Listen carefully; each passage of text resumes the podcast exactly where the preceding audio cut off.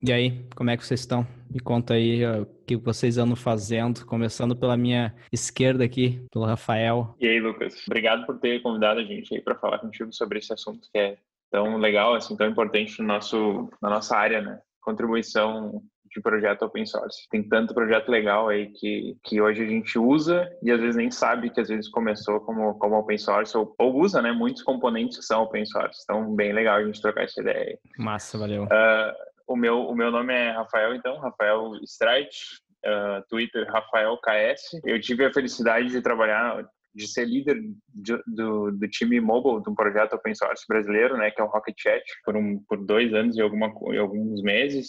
Uh, liderei um time de, de iOS e Android, o Felipe está aí com a gente fazia parte do time. Então é isso aí. Hoje eu trabalho no Trips, né, um projeto meu, produto meu, e dou algumas consultorias iOS. O Tripsy é, para acessar ele é tripsy.app.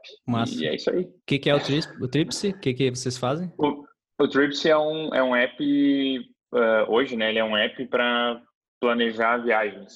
Ele, uhum. ele ajuda o, o, usuário a organizar viagens, colocando todas as atividades, roteiros, os voos, hotéis, e tudo isso fica organizado em formato de um itinerário, assim, né? Ou listas de lugares que você quer visitar no, no app. Então é, é isso aí. Acessem lá o site. Não, vou botar o link depois aqui pro pessoal. Tá. Tá bom, valeu. valeu. E o Felipe, bom, o Felipe já participou aqui no, no canal, a gente falou sobre trabalho remoto, falamos sobre meu, meu, meu sócio aí na vida, vários projetos. É. Mas fala aí onde é que tu tá agora, o que, que tu anda fazendo. Ah, então, caras, eu, como o Rafael disse, já trabalhei no, na Rocket Chat, que é um projeto open source brasileiro. Fui sócio do Lucas na Planejei. Foi o maior projeto do mundo de finanças do Brasil aí, mas acabou tendo alguns probleminhas. Hoje eu trabalho na Circuit, é uma empresa que, que desenvolve uma plataforma de, de gestão do processo de, de, de logística para pequenas e médias empresas. A gente trabalha desde de empresas que trabalham, que entregam pacotes de e-commerce, que, que vendidos por e-commerce, até pequenos restaurantes. Agora, mais recentemente, nossa demanda com restaurantes aumentou bastante e armazéns que entregam, de, tem operações logísticas pequenas para entregar coisas no, seu bairro. A Circuit é uma empresa 100% remota e eu venho trabalhando remoto aí desde 2000 15 praticamente full time. Bem legal. A gente bastante experiência com open source e com trabalho remoto também. Massa. E vocês dois trabalham remoto, né? Bastante tempo. Eu acho Sim. que isso exige várias skills, né? A gente até pode falar um pouco sobre isso, isso também, porque é contribuir para o projeto open source, que é um projeto, tipo, digamos, global, tu vai estar tá remoto, né? Cada um vai estar tá espalhado, então tu tem que ter, se não, se não o time principal estar remoto, tu tem que ter um processo bem estabelecido, né? Para que todo mundo puder, possa contribuir. É, eu acho que é, tem muita semelhança, cara, principalmente na, na questão de comunicação assíncrona, né? Porque, enfim, a, o principal meio de gestão de um, de um, projeto remoto, de um projeto open source, são, são as issues, né? Acho que são, são os tickets, né? Ou seja, sei lá, dependendo da plataforma, tu vai ter um fórum, alguma coisa para iniciar as discussões que vão gerar demandas para o core team trabalhar, ou até mesmo para os contribuidores que estão vindo de fora pegar as demandas. Então, uhum eu acho que a, pegada de, de, discutir no fórum e criar as, as issues ou, ou, as tarefas e depois fazer a triagem delas tem muito do meu dia a dia do, do trabalho remoto numa empresa que não é open source, por exemplo. É muito parecido o processo. Massa. E, bom, eu chamei vocês aqui, né, porque eu sei que vocês manjam muito disso, trabalham muitos anos. E o,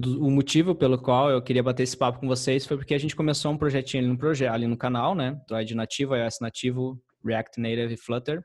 A gente tem um escopo definido, mas mesmo assim com o escopo definido, sem precisar debater sobre o que, que deve ser construído, existe toda a desorganização, né? Uh, múltiplas pessoas fazendo a mesma coisa ao mesmo tempo, porque não tem uma gestão. Eu deixei 100% livre justamente para a gente aprender junto, errando, como que deve ser feita uma gestão num projeto assim, né? No caso da Rocket Chat, quantas pessoas, quantos contribuidores tinham mais ou menos? Vocês lembram? Cara, no, no projeto todo, assim, contando todas as plataformas, no caso, já, acho que já passa, de, chega a quase mil pessoas já.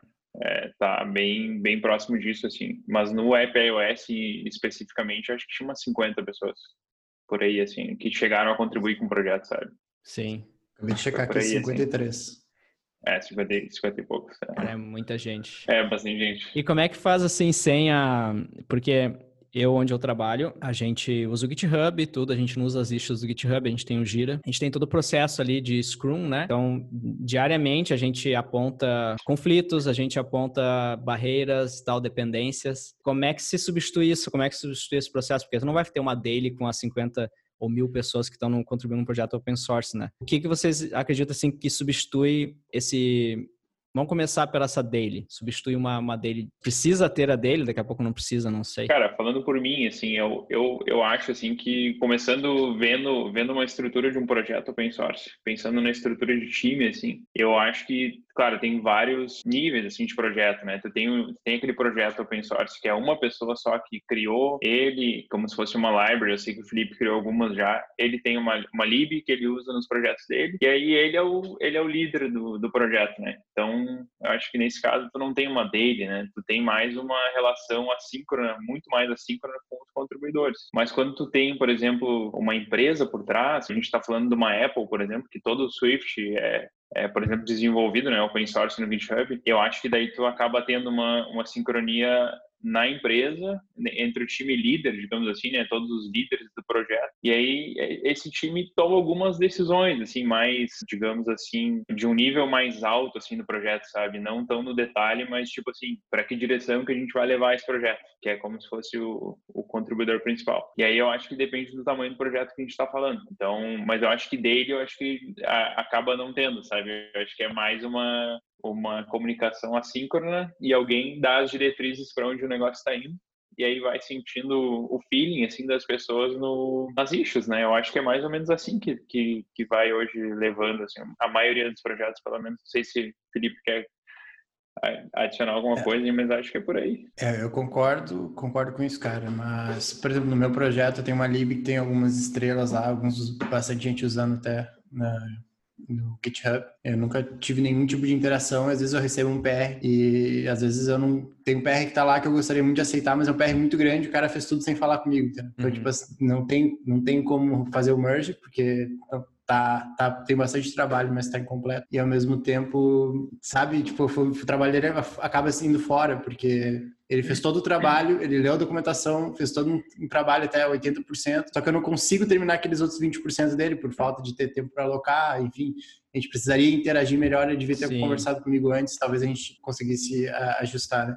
Mas essa questão da dele é interessante porque quando eu e o Rafael a gente trabalhou junto no projeto Open Source, a gente tinha que fazer deles, né? A gente não tinha que fazer deles, mas a gente acabou até certa hora fazendo deles, né? Não sei se você lembra, Rafael, entre o time de é, mobile. É Acho que a gente, a gente fazia come... duas por semana, né? É, a gente começou fazendo todo dia. Né? Teve uma época é, que era todo dia. Mudou. Sim. E aí a gente foi vendo que, cara, não fazia sentido, entendeu? Atrapalhava mais do que ajudava tu parar uhum. todo o time assíncrono, time que já tá, tem aquele negócio assíncrono no sangue, parar todo dia de manhã para fazer um update, cara, atrapalhava demais. Até que a gente foi reduzindo para duas vezes por semana, uma vez por semana. Eu acho que depois, por último, a gente fez, fazia só uma vez por semana ou uma vez a cada duas semanas até. E, de vez cara, em quando, né? É, de vez em quando. Quando a gente sentia que tipo, tinha necessidade de ter um update quando a gente estava entregando um projeto maior, alguma coisa do tipo. Então, a gente era bem mais produtivo assim do que fazendo a daily todo dia, né? Fazendo e qual daily. era a maturidade, assim, do time? Em termos de, de técnico, assim, ou, ou open source, tu diz assim? Porque... Não, em, é, em termos de ter conhecimento de como funciona um code review, né? De em, em, até que fundo ou que detalhe num code review tu tem que barrar um PR ou não, tipo, Sim. ter experiência assim nesse tipo de coisa, qualquer senioridade nesse, nesse quesito. Sim.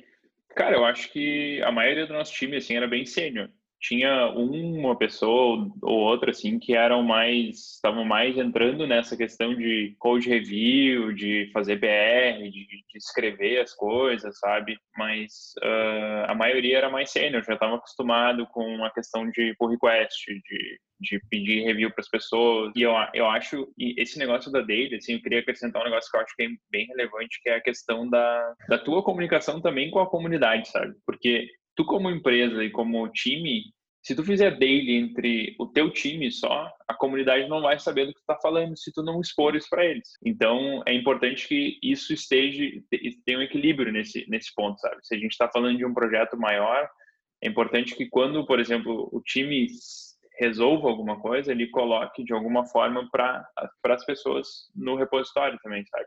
Uhum. porque senão fica uma desincronização entre o time, o que, que o time está vendo e o que, que a comunidade está esperando no projeto. Então, acho que essa sincronização, muitas vezes, tu fazer o sync só com o teu time, ele atrapalha isso, sabe? Porque tu acaba decidindo coisas ali entre o time de vocês, fechado, e não expõe isso para a comunidade.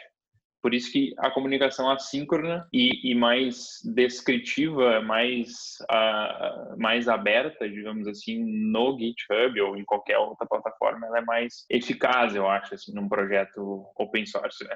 Uhum. Eu até vi, eu até vi, eu não sei se o Zoom, eu acho que o Zoom não é open source, né? Não me lembro de ter visto algo, mas eu sei que eles têm um Trello, assim, que eles divulgam o que, qual que é o, o plano dele de funcionalidade para curto prazo, longo prazo, médio prazo, o que, que já foi entregue, o que está em desenvolvimento. Eles optaram por, por, fazer no Trello, mas tu consegue achar no blog tech deles uh, esse Trello e ter acesso e ver o que, que a galera está trabalhando lá. Dá para para fazer isso no GitHub, assim? Vocês usariam issues? Como é que organizaria o projeto, assim, milestones? É, a gente a gente sempre usou o GitHub, assim, a maioria da, do, dos tempos do GitHub tem uma ferramenta bem legal para isso, que é os projetos, né? Tem como ter um projeto no GitHub, que é diferente do Milestone. O Milestone é como a gente define, a gente usava pelo menos o Milestone como se fosse a, simplesmente a versão que a gente quer. E o projeto ele era mais ou menos cada sprint ou cada mês que a gente trabalhava. O nosso ciclo no nosso caso, ele, ele, se eu não me engano agora, ele tinha quatro semanas ou seis semanas de, de organização, digamos assim. Então a gente criava um projeto, a gente consegue definir lá colunas, né, e criar colunas personalizadas. A gente sempre colocava o que, que a gente esperava fazer, a gente já assinava as coisas para quem a gente sabia que ia fazer a issue, e as pessoas arrastavam para em progresso quando estavam trabalhando. Quando precisava de review, colocava para em review. No caso, assim, terminei meu PR, quero que as pessoas revisem, né? colocava uhum. para review. Quando terminava, coloca ou quando estava pronto o review, a gente arrastava para o pronto pronto para fazer merge, né? E aí depois do no caso ficava ali como pronto. Daí no final do ciclo a gente criava outro ciclo, um por mês, ficava tudo registrado, né? Como que foi cada ciclo. Então ali a gente deixava algumas issues em aberta, algumas assinadas já para o time, né? Que a gente tinha um time dedicado, no caso, para trabalhar no projeto. Se alguém perguntar, se por exemplo chegasse um, um contribuidor que ele estava afim de, estava com vontade de pegar uma funcionalidade que estava na sprint, ele perguntava para nós se ele podia pegar, a gente assinava essa tarefa para ele. A partir daí, todo mundo sabia que ela estava assinada para aquele cara, então ninguém mais ia fazer ela, né? Sim. Todo mundo podia acompanhar nessa sprint pelo GitHub. Tudo atrelado. Isso é, eu acho que isso é algo que a gente pode começar a fazer então ali nos projetos que a gente iniciou no canal, né? Criar um criar Com um, um repositórios, né? Criar um projeto Sim. nesses repositórios e e a galera se assinar o que deve ser feito. E aí, nesse caso, até que o Felipe comentou na lib dele, do que, que era a tua lib, Felipe? Essa é uma picker view. Uh, no iOS tem um componente que é uma picker view. Basicamente é uma roleta para quem não usa iOS, é como se fosse uma roleta. Uh, tu seleciona um valor e só que o componente nativo ele não, não te permite customizar a aparência muito, né? Então eu fiz uhum. uma que tu pode fazer a tua picker do jeito que tu quiser. Assim. Basicamente ela é uma lista que é uma lista infinita, né? Que fica rolando ali com, com, os valores que tu fornece. E aí tu falou que alguém contribuiu com um PR lá, 80% do trabalho pronto. Teria como daí outros membros entrar ali e, e seguir dali para frente, se, se o cara não, não deu continuidade, mas o que ele já fez ainda é, é bem. Teria, cara. Teria na, na Rocket Chat a gente tinha bastante isso, na verdade. Né? Bastante. Até acontecia algumas vezes, assim. Mas é mais difícil, pela minha experiência, alguém pegar um PR em andamento é, é bem mais difícil. Eu não sei, às vezes eu sinto uma resistência das pessoas de pegar um PR em andamento, preferem às vezes fazer do zero, uh, ou dependendo do daí, às vezes é o PR que não não está realmente na qualidade que devia estar. Tá. Mas eu sinto que tem uma resistência é totalmente possível, já vi acontecer, mas é mais incomum. No caso da minha lib uhum. não vai acontecer porque a comunidade envolvida com aquilo não é tão grande para ter gente suficiente interessada naquilo ali e querer a ponto de pegar o trabalho do cara e, refazer, e, tocar, né? Mas, mas sim é possível e já vi acontecer bastante. E a gente está falando aqui PR, PR, eu tenho certeza que PR tem, tem, muita gente que, assim como eu, não sabia o que, que é esse PR, né? E até falar pull request, né? O nome para mim ainda é confuso, pull request, eu acho que merge request, como o GitLab eu acho que faz, né? MR, é um nome muito mais, né? Mais significativo, mas como é que vocês descreveriam, assim, esse PR que a gente tenta falar aqui, o que, que seria um pull request? Descrição para tipo bem bem mais simples possível? Cara, eu, eu, eu acho que uh, é como se fosse assim, eu fiz um eu fiz um pedido de alteração na lib, alterei do jeito que eu acho que tem que ser e eu quero propor que eu altere para todo mundo, né? Eu acho que é basicamente isso, assim, não necessariamente no código, às vezes, às vezes na documentação, às vezes num teste, alguma coisa assim, né? Acho que é propor uma alteração que, que para mim fez sentido pro, pro, e faz sentido para o projeto também, né?